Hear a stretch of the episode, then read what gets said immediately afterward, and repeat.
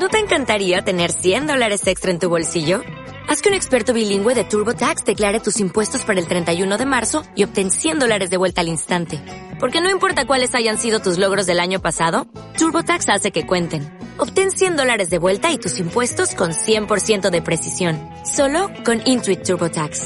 Debes declarar para el 31 de marzo. Crédito solo aplicable al costo de la presentación federal con TurboTax Full Service. Oferta sujeta a cambios o cancelación en cualquier momento. No le damos lo suficiente para comer. Él cogió del suelo ese trozo asqueroso de sándwich y se lo comió. Sí, mi hijo, que anoche se enteró que iba a hablar de él. Es una, ¿qué? No les. Bueno, sí, hijo mío. Esa profesora se había quedado con la boca abierta, claro, con, ante su comportamiento.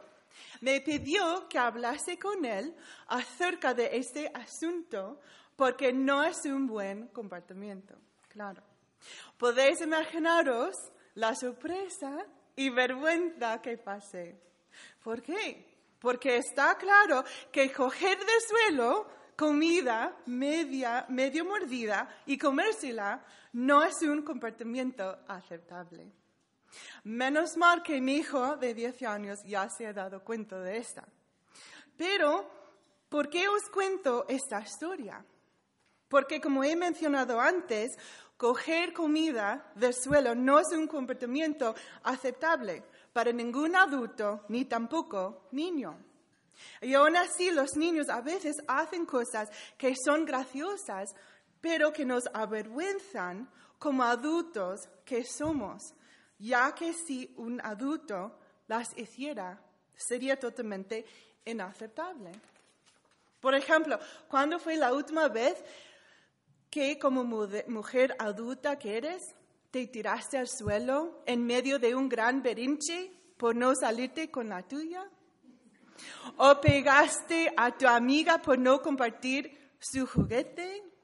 ¿O cogiste un bocadillo medio comido del suelo y te lo comiste. Aunque nos riamos de estos comportamientos, todos reconocemos que no estaría nada bien si una mujer adulta los hiciera. Parte de la madurez de un adulto es darse cuenta de lo que es un comportamiento adecuado y una conducta apropiada. Esto es lo que conlleva crecer dejar de actuar como un niño y actuar como un adulto. Actuar como un niño que no madura ni crece no solo es inaceptable cuando se trata de tener rabietas o de pegar a otros, pero también en el ambiente espiritual.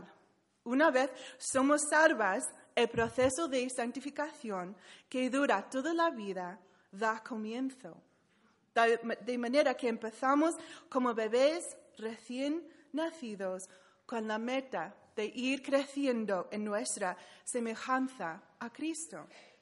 Crecer en nuestra fe es un reto para todo creyente. Ser maduro espiritualmente es algo con lo que todos luchamos.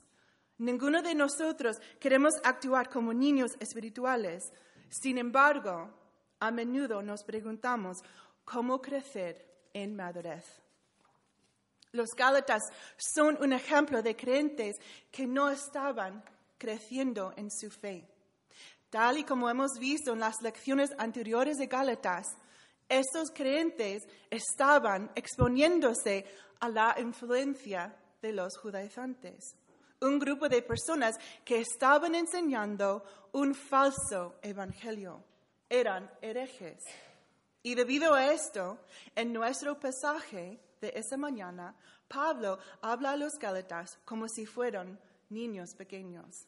No estaban madurando en su fe y Pablo está preocupado por ellos. Tal vez tú eres una nueva creyente y no sabes cómo crecer en tu fe. O tal vez eres salva desde hace muchos años, pero todavía luchas con la madurez espiritual en varios aspectos de tu vida, de tu santificación. Todas nosotras en esta mañana estamos en diferentes etapas en nuestro andar espiritual con el Señor. Pero todas tenemos una cosa en común. Necesitamos crecer y ser más como Cristo. Así que con esto en mente, vamos a abrir nuestro pasaje en Gálatas 4. Después de una corrección bastante severa en los primeros 11 versículos del capítulo 4, que hemos estudiado el mes pasado con Loida, vemos que Pablo cambia su tono hacia los Gálatas. A partir del versículo 12, Pablo expresa su preocupación hacia ellos por su falta de madurez espiritual con un tono más tierno, más personal. Los Gálatas estaban tambaleándose en su crecimiento espiritual por la influencia tan fuerte de los judaizantes. Así que Pablo les lanza un salvavidas para ayudarles en su andar espiritual. Estaba muy preocupado por su falta de madurez y usa los versículos 12 al 20 como una oportunidad para rogar a los Gálatas a crecer en madurez espiritual. En nuestro estudio esta mañana vamos a escuchar cómo Pablo instruye a los Gálatas a seguir su ejemplo para ser más maduros espiritualmente. En este pasaje, Pablo anima a los Gálatas a crecer espiritualmente y encontramos cinco maneras que nos pueden ayudar a crecer en madurez espiritual a nosotras también. Así que en Gálatas 4, 12 al 20, vamos a estar estudiando cinco maneras en las que podemos crecer en madurez espiritual. Vamos a empezar estudiando la primera manera por la que Pablo anima a los Gálatas a ser espiritualmente maduros. En el versículo 12, Pablo instruye a los Gálatas a no confiar en la ley para la salvación. La primera manera por la que podemos crecer en madurez espiritual es no confiando en la ley para salvación. Estoy congelada. Voy a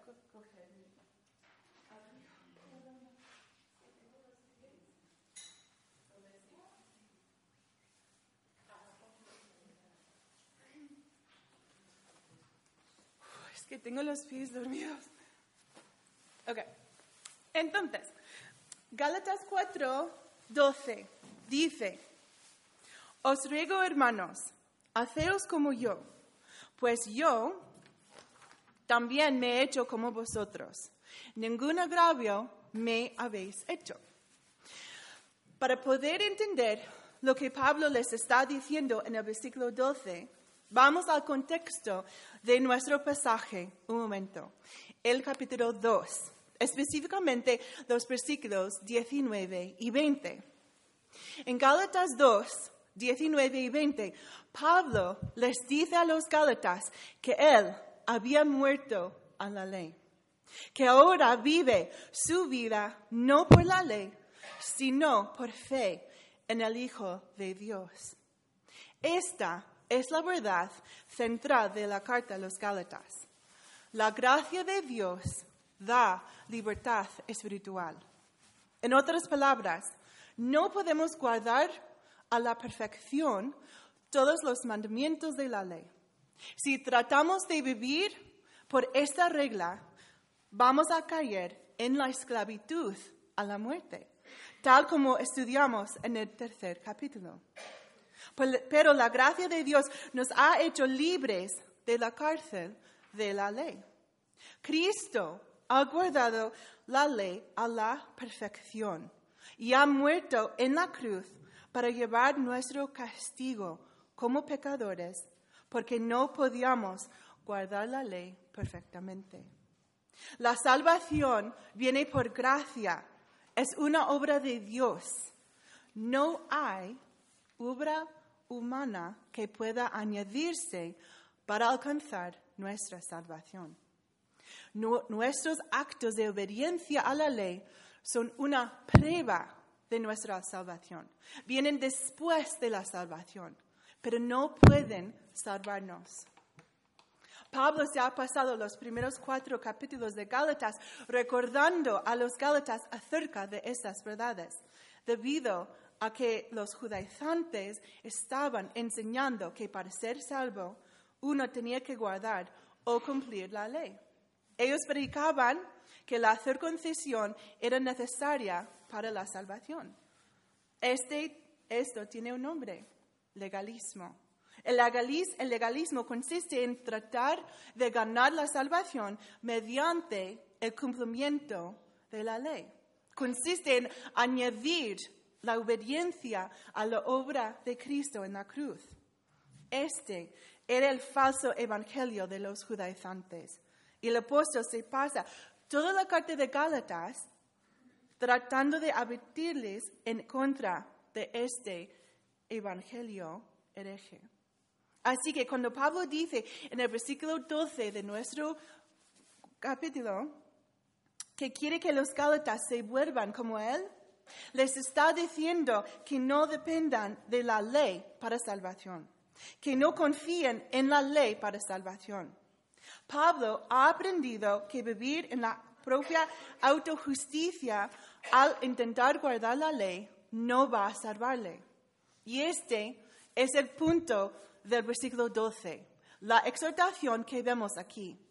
Pablo está rogando a los Gálatas para que sigan su ejemplo, que dejen de confiar en la ley para salvación. Lo que Pablo viene a decirles es esto, mirad lo que he hecho, los cambios que he experimentado, así es como quiero, quiero que viváis vosotros también. Era algo tan importante para la madurez espiritual de los Gálatas como lo es para nosotros hoy también. Intentar vivir por obras para nuestra salvación o exigir actos de obediencia como medio para alcanzar el favor de Dios no solo no nos va a salvar, sino que va a impedir que crezcamos porque tenemos una visión de la obediencia equivocada. Es fácil criticar a los Gálatas porque creían que podían ser salvos si se circuncidaban. Nos parece obvio en la sociedad de nuestros días que esto no va a salvar a nadie. Pero, ¿qué hay de nosotras hoy? ¿Cuántas veces no ponemos el énfasis en ciertos actos de obediencia, no solo para nosotras mismas, sino para otros, a quienes juzgamos o criticamos si no los cumplen. Estamos añadiendo algo a la cruz al exigir ciertos requisitos para nuestra salvación, como si por medio de ellos pudiéramos ganar el favor de Dios. Tal vez vemos aquí, tal como vemos aquí en el ejemplo de Pablo a los Gálatas, el crecimiento y la madurez espiritual se va a entorpecer si dependemos de la ley para nuestra salvación. Solo cuando consideramos la cruz y lo que Cristo ha hecho y cuando vivimos en esta libertad espiritual y no por la ley, es cuando seremos más maduros espiritualmente. En los versículos 13 al 16 vamos a ver la segunda manera por la que Pablo animó a, los Gálatas a crecer en su madurez espiritual.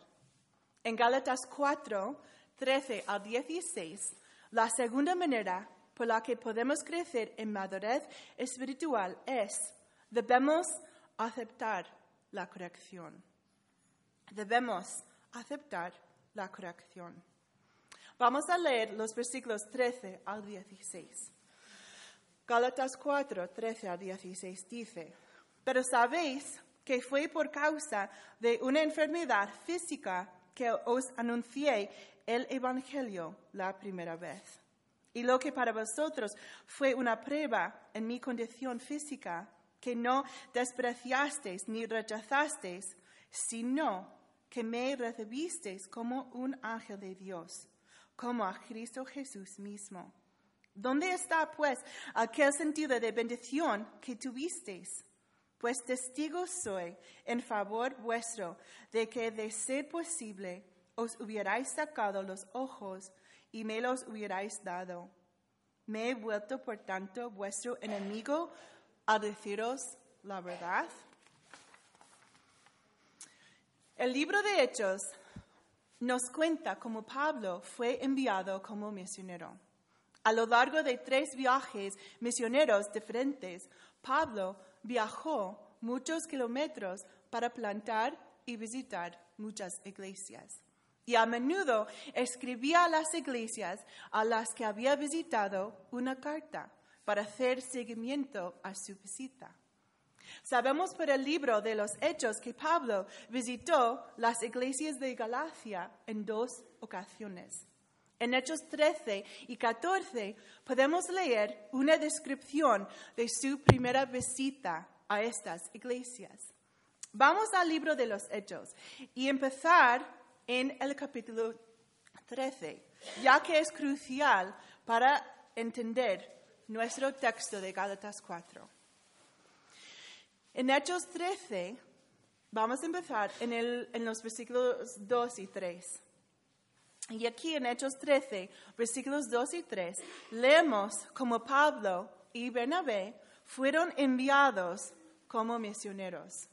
Después de visitar otras regiones e iglesias, leemos como Pablo llegó a la región de Galacia en Hechos 13, versículo 14, cuando llegó a Antioquía.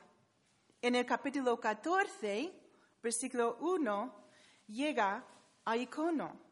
Entonces en el versículo 8 llega a Listra. Versículo 20 del capítulo 14 llega a Derbe. Y finalmente termina su viaje al final del capítulo 14, regresando de nuevo a Antioquía.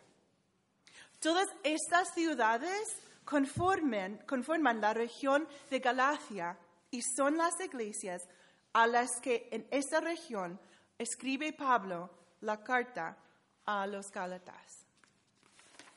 Ok, dejad un dedo en el libro de Hechos y volved por un momento a nuestro pasaje en Gálatas 4. ¿Qué aprendemos acerca de este primer viaje misionero de Pablo a Galacia? Primero, aprendemos por el versículo 13 de, de Gálatas 4 que, les, que Él les predicó el Evangelio.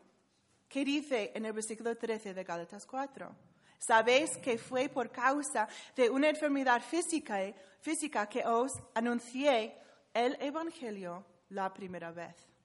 Esta primera vez es una referencia al momento en que Pablo conoce por primera vez a los Gálatas en su primer viaje misionero.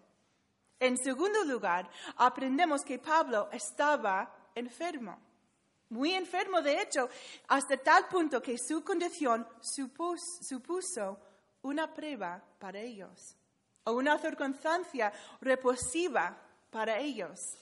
Es decir, que probablemente Pablo estaba de alguna manera desfigurado.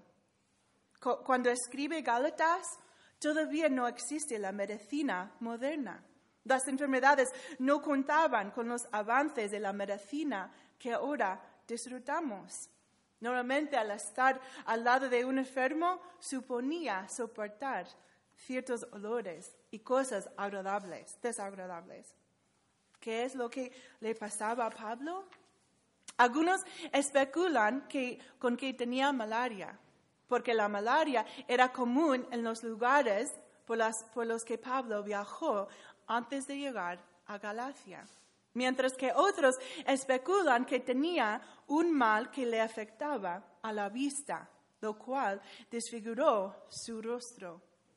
En, realidad nadie sabe lo que con certeza.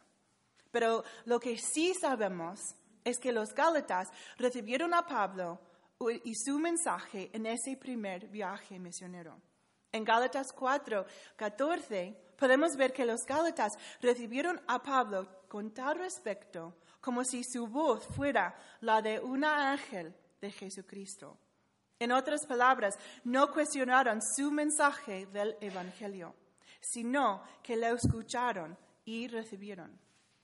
Si saltamos al versículo 15, vemos que Pablo continúa describiendo su primer encuentro con la iglesia de los Gálatas y dice que su amor por él en esa primera visita era tan grande que ellos se hubieran sacrificado por él hasta el punto de darle su propia vista al apóstol. Seguro que todos estamos de acuerdo con, en que nuestra vista es una de las posesiones más valiosas que tenemos.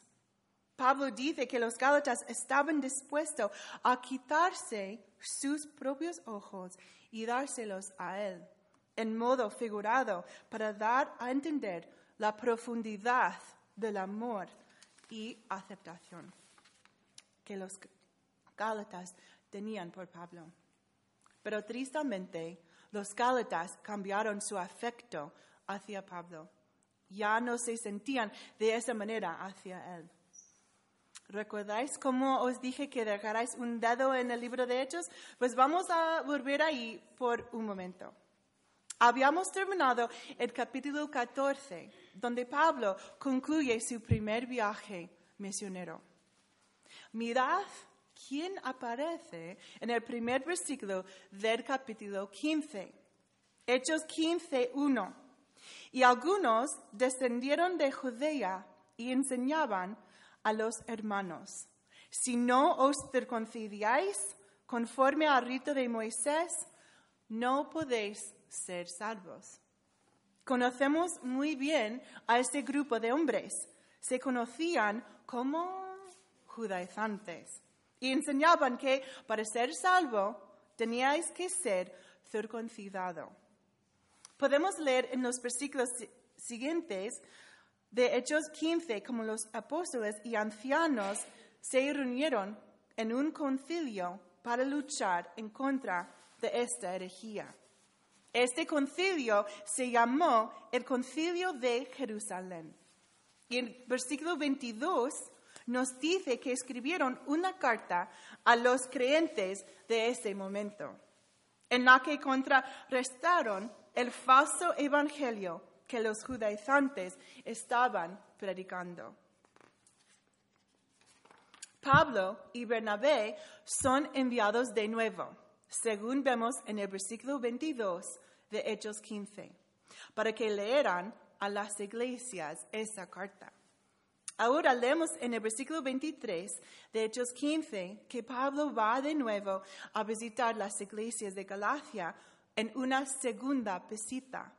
Les lee la carta enviada por el concilio de Jerusalén que contiene un mensaje de advertencia.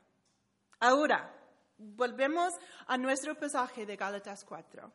Creemos que la carta a los Gálatas fue escrita después de la segunda visita de Pablo a, a las iglesias de Galacia, ya que Gálatas 2, versículos 1 y 2 menciona el concilio de Jerusalén. Así que en su primera visita, los creyentes de Galacia dieron la bienvenida a Pablo con amor y aceptación. Pero cuando él regresó una segunda vez, según el versículo 16 de Gálatas 4, los Gálatas trataron a Pablo como un enemigo. Esto es de lo que Pablo está hablando en los versículos 13 a 16. Este cambio de actitud que los Gálatas mostraron hacia Pablo después de que él les hubiese confrontado con la verdad del Evangelio. Ellos pasaron de admirarle y estar dispuestos a sacrificarle todo por él a considerarle como su enemigo por el hecho de haberles dicho algo que no les gustó, con lo que no estaban de acuerdo y que no querían escuchar. Les había dicho la verdad acerca de los judaizantes. Dejadme daros un ejemplo de lo que hicieron los gálatas. Todos nos miramos al espejo cuando nos estamos arreglando antes de salir de casa, ¿verdad? Espero que te levantas por la mañana, ¿no? Y el espejo te muestra dónde necesitas poner algo de maquillaje o lo que necesitas trabajar un poco antes de salir. Ahora, imagina que usará un espejo que me enseña lo que necesito cambiar en mi cara o en mi pelo y lo tirase al suelo, rompiéndolo en un millón de trozos solo porque no me gusta que enseñe mis faltas. ¿Qué pensarías? Esto es lo que los Gálatas le estaban haciendo al, apóstol Pablo. Ellos se negaron a aceptar la corrección bíblica del apóstol Pablo. Y esta es una de las razones por las que los Gálatas no estaban creciendo en su andar con el Señor. De la misma manera, tú y yo no vamos a crecer en nuestra fe cristiana si no aceptamos la corrección bíblica de aquellos que nos rodean. En la carta de Pablo a los Efesios, en el capítulo 4, él explica en qué consiste este proceso. En el versículo 15, Pablo dice que debemos hablar la verdad en amor unos a otros. Nos muestra cómo funciona el cuerpo de Cristo y viene a decir en el versículo 16 que el propósito es que podamos crecer y edificarnos los unos a los otros con el objetivo de alcanzar la madurez espiritual. ¿Y qué pasa con nosotros si rechazamos la corrección? Proverbios 15, 32 nos da una advertencia muy seria. El que tiene en poco la disciplina se desprecia a sí mismo. Queridas hermanas, si queremos crecer espiritualmente hablando, si queremos ser más como Cristo, entonces debemos aceptar la corrección bíblica que el Señor nos da. Aunque sé que no es fácil recibir corrección, hay esperanza si dependemos en el Señor para que nos ayude a cambiar y a traerle más gloria. Así que, por favor, estemos abiertas a recibir una palabra de amonestación o corrección. Ok, so, entonces, bueno, ¿cuál es la primera manera por la que vamos a crecer en madurez espiritual? No poniendo la ley, no, no poniendo nuestra confianza en la ley para salvación. Debemos aceptar la corrección. Para llegar al tercer punto, vamos a volver al versículo 15 y ver de manera específica qué es lo que Pablo pregunta a los Gálatas. Así que en Gálatas 4:15 encontramos la tercera manera por la que podemos crecer en madurez espiritual. Mantén la estabilidad espiritual. Mantén la estabilidad espiritual. Leemos otra vez el versículo 15 de Gálatas 4. ¿Dónde está, pues, aquel sentido de bendición que tuvisteis? Con esta frase, Pablo les hace una pregunta muy importante a los Gálatas. ¿Dónde está vuestra felicidad? O en otras palabras, ¿por qué no tenéis gozo ya? La palabra que usa aquí para bendición puede ser traducida como felicidad o satisfacción. Lo que Pablo está haciendo a través de esa pregunta, en definitiva, es hablar del cambio que ha sucedido en los Gálatas. Durante su primera visita y después de esta, ellos estaban felices, pero después o durante de la segunda, no. Y este cambio de actitud esta falta de gozo se hizo tan evidente para Pablo a pesar de haberles visitado brevemente en solo dos ocasiones que decidió escribirles y confrontarles por ello. Podemos considerar que este cambio fue debido a la falta de estabilidad espiritual por parte de los Gálatas. Por momentos estaban felices y por momentos no. Mantener la estabilidad espiritual significa que tu fe no se va a tambalear, no va a ir de aquí para allá, como una pelota de tenis, de tenis que bota arriba y abajo de un lado a otro. Este tipo de vaivén va en contra de los mandamientos que encontramos a lo largo de la Biblia. Pablo les dijo a los corintios en 1 de Corintios 16 que estuvieran firmes en su fe. Les dijo a los filipenses en el capítulo 4 que estuvieran firmes en el Señor.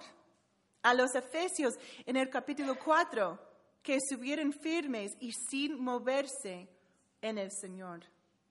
Pedro nos manda a estar firmes en nuestra fe en 1 de Pedro 5. Así que, ¿qué es lo que lo hizo que los Gálatas fueran espiritualmente inestables? En este caso, ellos dejaron que el falso evangelio de los judaizantes les influenciara. Ellos se creyeron las mentiras que, que provienen de un sistema legalista y perdieron su gozo. Y ese tipo de problemas no solo, no solo afecta a los Gálatas. Nosotros también podemos caer en ser inestables espiritualmente cuando permitimos que algunas doctrinas erróneas y maneras de pensar equivocadas nos influencien. Y esta falta de estabilidad, de estabilidad espiritual va a alejarnos de la madurez espiritual. Por ejemplo, luchas tan comunes como la ansiedad, la preocupación, la depresión, están directamente relacionadas con nuestra manera de pensar, con un tipo de pensamiento que no es correcto desde un punto de vista bíblico. Lo que en otras palabras refleja que estamos desconfiando de quien Dios dice ser. Así que, ¿cómo vamos a crecer en nuestra madurez cristiana y mantener nuestra estabilidad espiritual? Primero, necesitamos afianzarnos en Dios. Él es nuestra roca. La Biblia habla de Dios como la roca una y otra vez, y a quien podemos acudir en busca de ayuda, porque Él es nuestra roca y fundamento. Podemos permanecer estables espiritualmente hablando porque tenemos un gran fundamento sobre el que apoyarnos. En segundo lugar, tenemos que tener cuidado de nuestras influencias. Tenemos que ser sabios a la hora de dejar que alguien nos influencia en nuestra teología o manera de pensar. Debemos discernir a quién vamos a escuchar, qué libros vamos a leer, cómo vamos a alimentarnos espiritualmente, de manera que no cometamos el error de los Gálatas, a dejar que un falso evangelio se colara en su manera de pensar y les tambalee en su fe. Cuando pensamos correctamente, cuando nuestra teología es bíblicamente correcta, entonces se va a reflejar en nuestras vidas por medio del gozo y la estabilidad espiritual. Y por último, la forma que podemos crecer en nuestra estabilidad espiritual, y ese punto es realmente muy difícil para mí, necesitamos cuidar nuestra manera de pensar, filtrar nuestros pensamientos. ¿Recordáis lo que Pablo dijo en Filipenses 4 acerca de pensar lo que es verdadero? Y lo que segunda de Corintios 10 dice acerca de llevar todo pensamiento cautivo a la obediencia de Cristo? Estamos siendo constantemente bombardeados con maneras de pensar erróneas, con un montón de ¿y si este paso? ¿Y si esto ocurre? Con miles y miles de pensamientos que revolotean sobre nuestras cabezas y que pueden hacer que perdamos nuestro enfoque en el gran Dios que es nuestra roca. Pero cuando soy constante en renovar mi mente según lo que es verdad, entonces mis emociones no van a ser dominadas por cada pensamiento que va y viene, sino que voy a estar firmemente plantada en la verdad del Evangelio y la verdad de la palabra de Dios. Y os hablo por experiencia. Nuestra manera de pensar va a afectar nuestras acciones.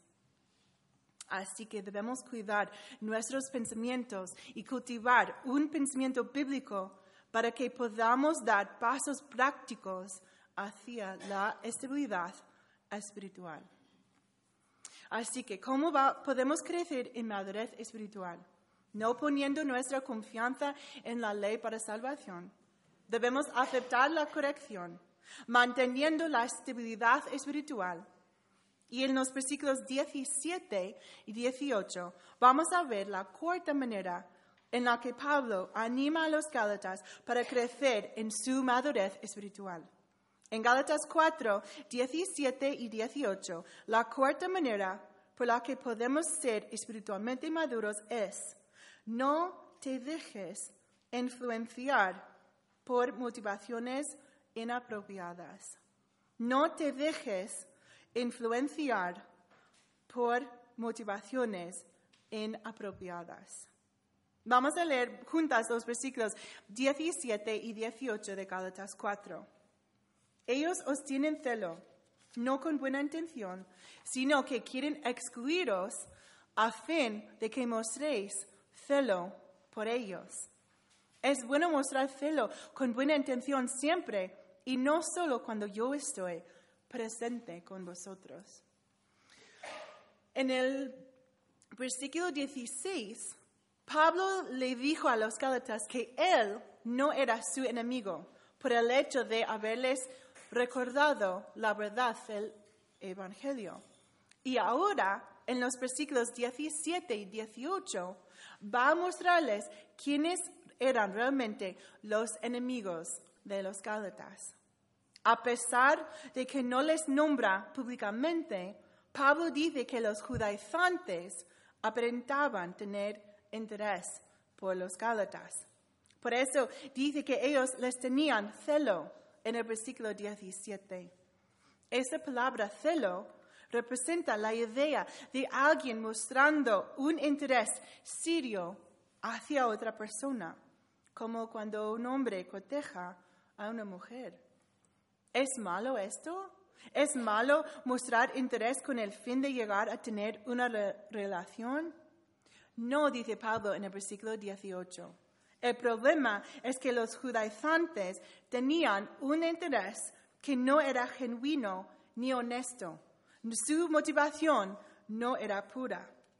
Los judaizantes estaban mostrando interés por los gálatas con el propósito de esclavizarles y arrastrarles a su sistema legalista. La manera en la que estaban intentando eso la vemos en el versículo 17. Ellos querían excluirles de la influencia que Pablo había en ellos. Los judaizantes querían que los gálatas escucharan su falso evangelio y, sabían que para ello tenían que evitar que estos siguieran escuchando a Pablo. Trataron de aislar a los Gálatas para que solo les escucharan a ellos. Mirad como Gálatas 6, 12 nos habla del propósito final de los judaizantes. Gálatas 6, 12 dice, los que desean agradar en la carne tratan de obligaros a que os circuncidéis simplemente para no ser perseguidos a causa de la cruz de Cristo. El objetivo final de los judaizantes era no ser perseguidos a causa de la cruz de Cristo. Estaban más preocupados de su seguridad personal y de ser complacientes con los hombres que cualquier otra cosa.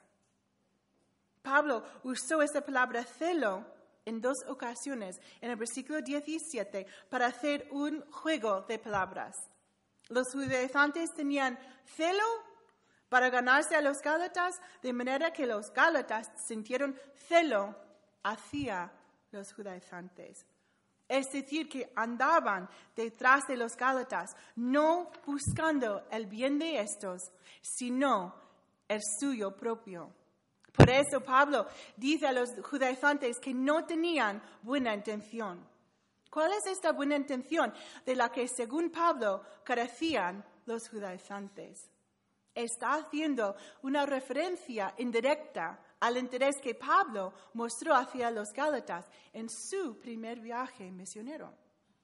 Pablo amaba a Cristo y deseaba a la salvación de los Gálatas y les convirtió el Evangelio. Sabemos que este era un patrón característico en Pablo y lo que le motivaba a pensar el Evangelio. ¿Y cuál era el mensaje de los judaizantes?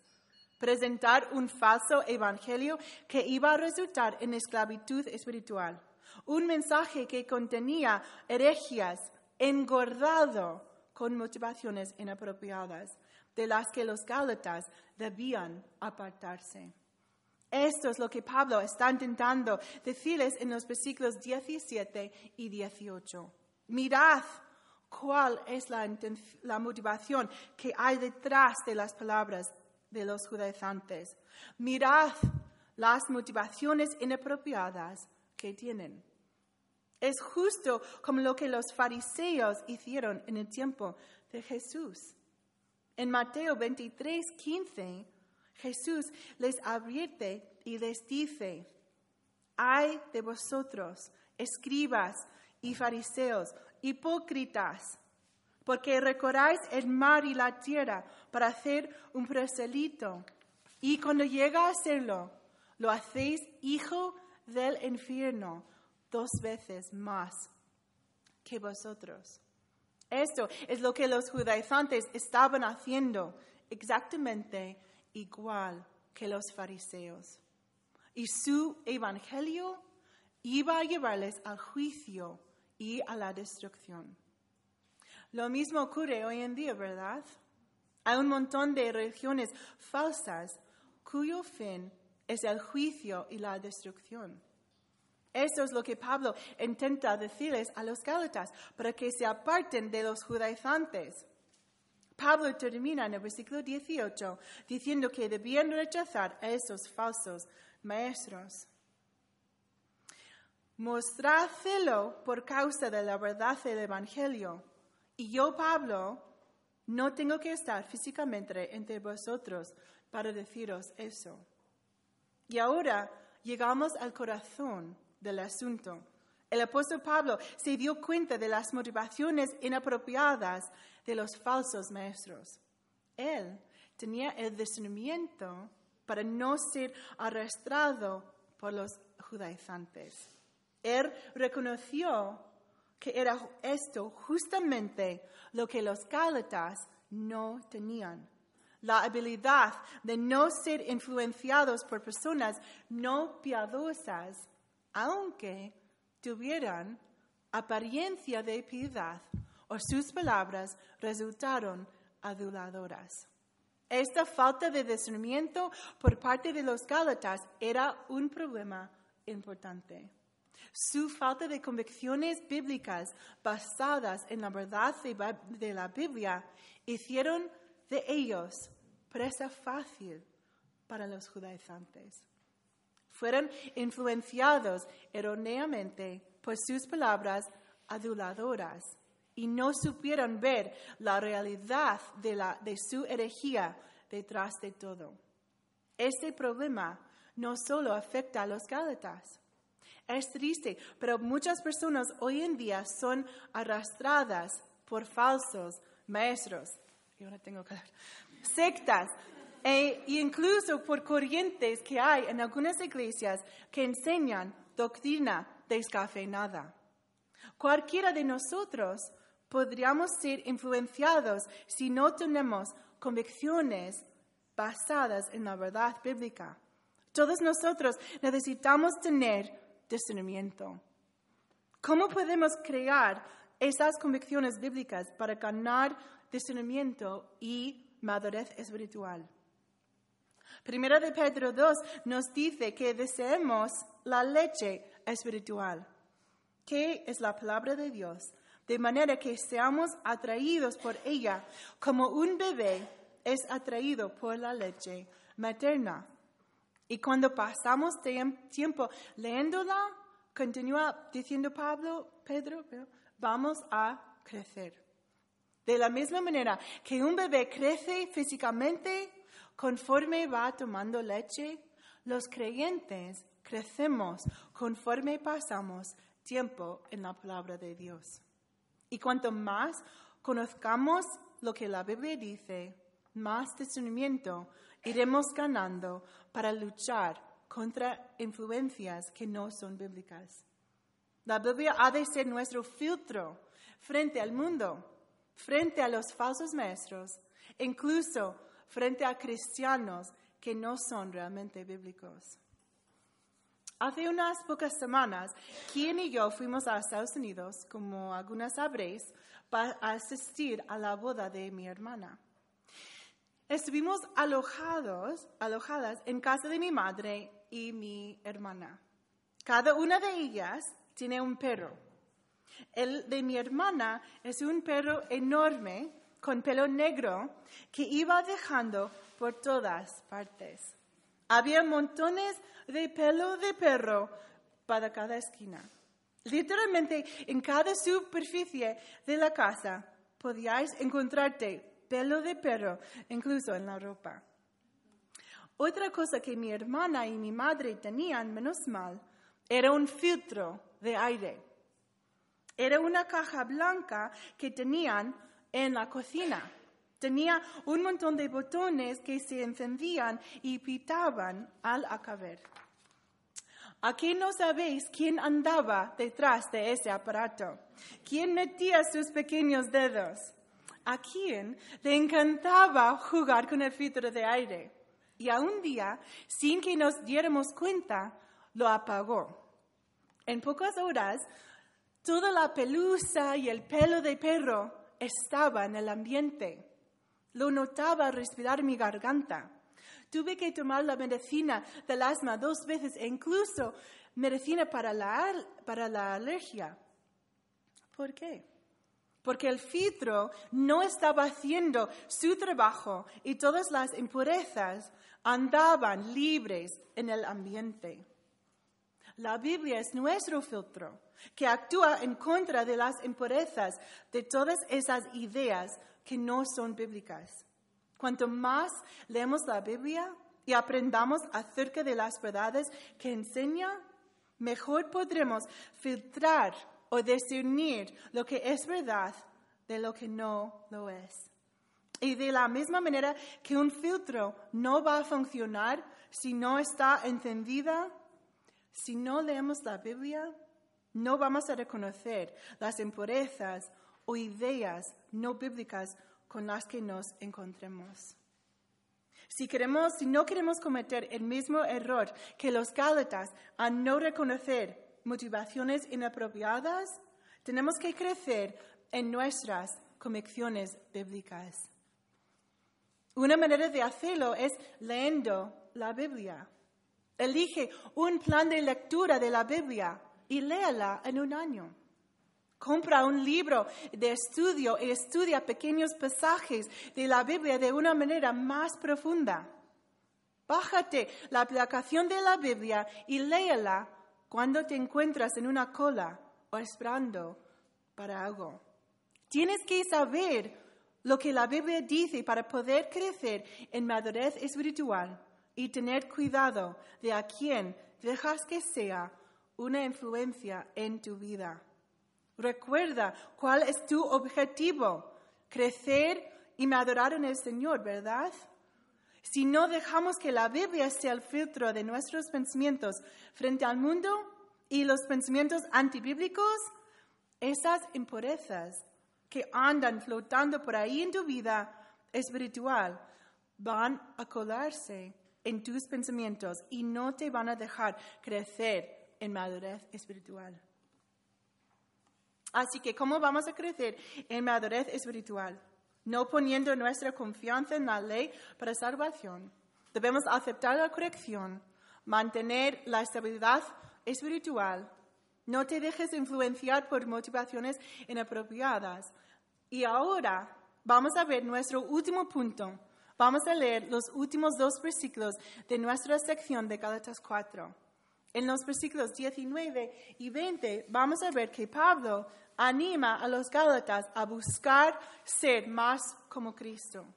La quinta manera por la que podemos crecer en madurez espiritual es buscar crecer en nuestra semejanza a Cristo. Buscar crecer en nuestra semejanza a Cristo. Vamos a leer juntas los versículos 19 y 20 de Gálatas 4. Hijos míos, por quienes de nuevo sufro dolores de parto, hasta que Cristo sea formado en vosotros. Quisiera estar presente con vosotros ahora y cambiar mi tono, pues perplejo estoy en cuanto a vosotros. Pablo comienza en versículo 19 con la frase, hijos míos, y termina en el versículo 20 diciendo, perplejo estoy en cuanto a vosotros, o tengo dudas en cuanto a vosotros. Es como si, una vez más, se hubiese acordado por medio de los versículos 17 y 18 de la situación espiritual en la que estaban los Gálatas y cuánto discernimiento espiritual carecían con respecto a los judaizantes. Eran como unos niños. Así que para rogarles una vez más a no abandonar el verdadero evangelio que él mismo les había proclamado anteriormente y para que, y para que crecieron en madurez espiritual, Pablo se compara con una madre que está con dolores de parto. Igual que una madre sufre con intensidad a dar a luz a un bebé, Pablo estaba sufriendo a causa de la necedad de los, de los Gálatas. Cada vez que leo las palabras que Pablo escribió en el versículo 19, los dolores de parto, me recuerda del dolor que uno sufre al dar a luz. Aunque hoy en día podemos disfrutar de ese maravilloso invento llamado epidural, que nos permite dar a luz sin dolor, no nos olvidemos los dolores tan fuertes que vienen en un parto. Esto es lo que Pablo tenía en mente. Estaba experimentando un dolor por los Gálatas que lo compara con el dolor de un parto. Estaba sufriendo intensamente, angustiado por estos creyentes. La frase que encontramos en el versículo 19, hasta que Cristo sea formado en vosotros, nos ayuda a entender por qué estaba sufriendo Pablo. Las palabras formado en vosotros significan tomar la forma de. Conlleva la idea de una forma interna, un carácter interno. No está hablando de una forma externa o apariencia física. Pablo les está diciendo a los Gálatas que él estaba sufriendo como una madre al dar a luz, movido por su deseo de que los Gálatas crecieran en su semejanza a Cristo, que fueran más como Cristo.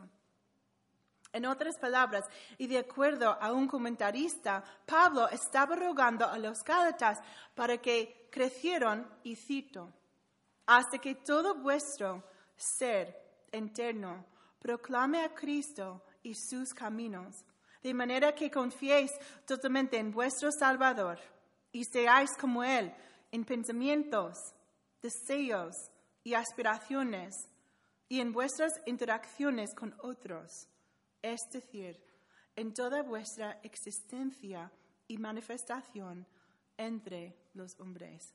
Fin de cita. Ser como Cristo Crecer en semejanza a Cristo es la meta de todo creyente.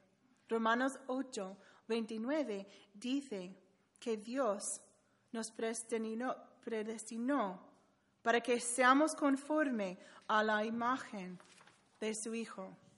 En definitiva, este es el propósito de nuestra salvación, que crezcamos en nuestra semejanza a Cristo. ¿Qué significa crecer en semejanza a Cristo? Romanos 13 y 14 describe ese proceso como revestirse del Señor, de manera que el pecado no nos controle, sino que elijamos obedecer al Señor y no dar rienda suelta a nuestros deseos carnales. Vemos según este versículo que ser más como Cristo conlleva una decisión diaria que todas debemos hacer al decir no al pecado y sí a la obediencia. En ese sentido, podemos crecer en nuestra semejanza a Cristo, quien fue perfecta, perfecto y nunca pecó. Segunda de Corintios 3, 18 nos ofrece gran esperanza en medio de nuestra lucha contra el pecado. Cuando nos dice que en la medida en la que veamos la gloria de Dios, tal como le hemos revelado en su palabra, seremos transformados a su imagen. En otras palabras, según vayamos leyendo y estudiando la Biblia, vamos a ver quién es Dios. Y este conocimiento nos va a ir transformando. Es un proceso que nos lleva de gloria en gloria. No es un cambio que ocurre de la noche a la mañana, sino un cambio gradual que va llevándose a cabo en la vida de un nuevo creyente, que se parece mucho al mundo, pero que va siendo transformado hacia la madurez espiritual y la semejanza a Cristo. El deseo final de Pablo para los Gálatas es que crezcan espiritualmente y tienen la esperanza de volver a visitarles, tal como les dice en el versículo 20, de manera que pueda seguir siendo de edificación para ellos. Pablo desea con todo su corazón que los Gálatas crezcan en semejanza a Cristo y así lo expresa y les anima. ¿Estamos nosotras deseando crecer en semejante a Cristo esta mañana? Tenemos que examinarnos a nosotras mismas. La única manera de crecer en madurez espiritual es que busquemos crecer en semejante a Cristo sobre todas las cosas. Una manera de hacerlo es leyendo acerca de Cristo en los evangelios, orando, imitando a Cristo en cada aspecto de nuestras vidas. queremos crecer, debemos buscar crecer en semejante a Cristo. Así que, ¿cómo vamos a hacerlo esta mañana? ¿Estás luchando con algo esta mañana? ¿Eres consciente de algún área de tu vida en la que necesitas crecer, pero te sientes desbordada? Anímate a la luz de nuestro pasaje de Gálatas 4, que nos enseña cómo luchar contra el pecado y avanzar hacia la madurez espiritual. No seamos como mi precioso hijo mayor y cojamos un sándwich a medio comer del suelo. De la misma manera que los Gálatas necesitaban crecer en madurez espiritual, nosotros esta mañana también necesitamos crecer de una manera u otra. Dios va a ser glorificado en nuestras vidas si andamos en cada uno de estos cinco caminos hacia la madurez espiritual, dejando atrás la inmadurez de nuestro pasado y siendo transformadas para llegar a ser mujeres maduras en la fe. Recuerda, si queremos crecer, necesitamos seguir esos pasos, no poner nuestra confianza en la ley para salvación. Debemos aceptar la corrección, mantener la estabilidad espiritual, no te dejes influenciar por motivaciones inapropiadas y buscar crecer en nuestra semejanza a Cristo. Y oremos, ¿no? Señor, ayúdanos a ser más como tú, Señor, en, ayúdanos a crecer en nuestra madurez espiritual.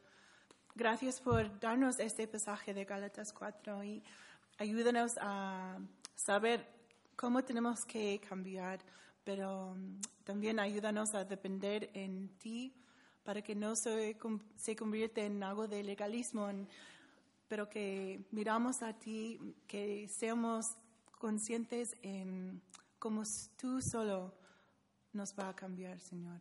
Y oro por el tiempo de las mesas, que tu nombre sea glorificado y ayúdanos en tener claro las preguntas y todo. En el nombre de Jesús. Amén. ¿No te encantaría tener 100 dólares extra en tu bolsillo? Haz que un experto bilingüe de TurboTax declare tus impuestos para el 31 de marzo y obtén 100 dólares de vuelta al instante. Porque no importa cuáles hayan sido tus logros del año pasado, TurboTax hace que cuenten. Obtén 100 dólares de vuelta y tus impuestos con 100% de precisión. Solo con Intuit TurboTax.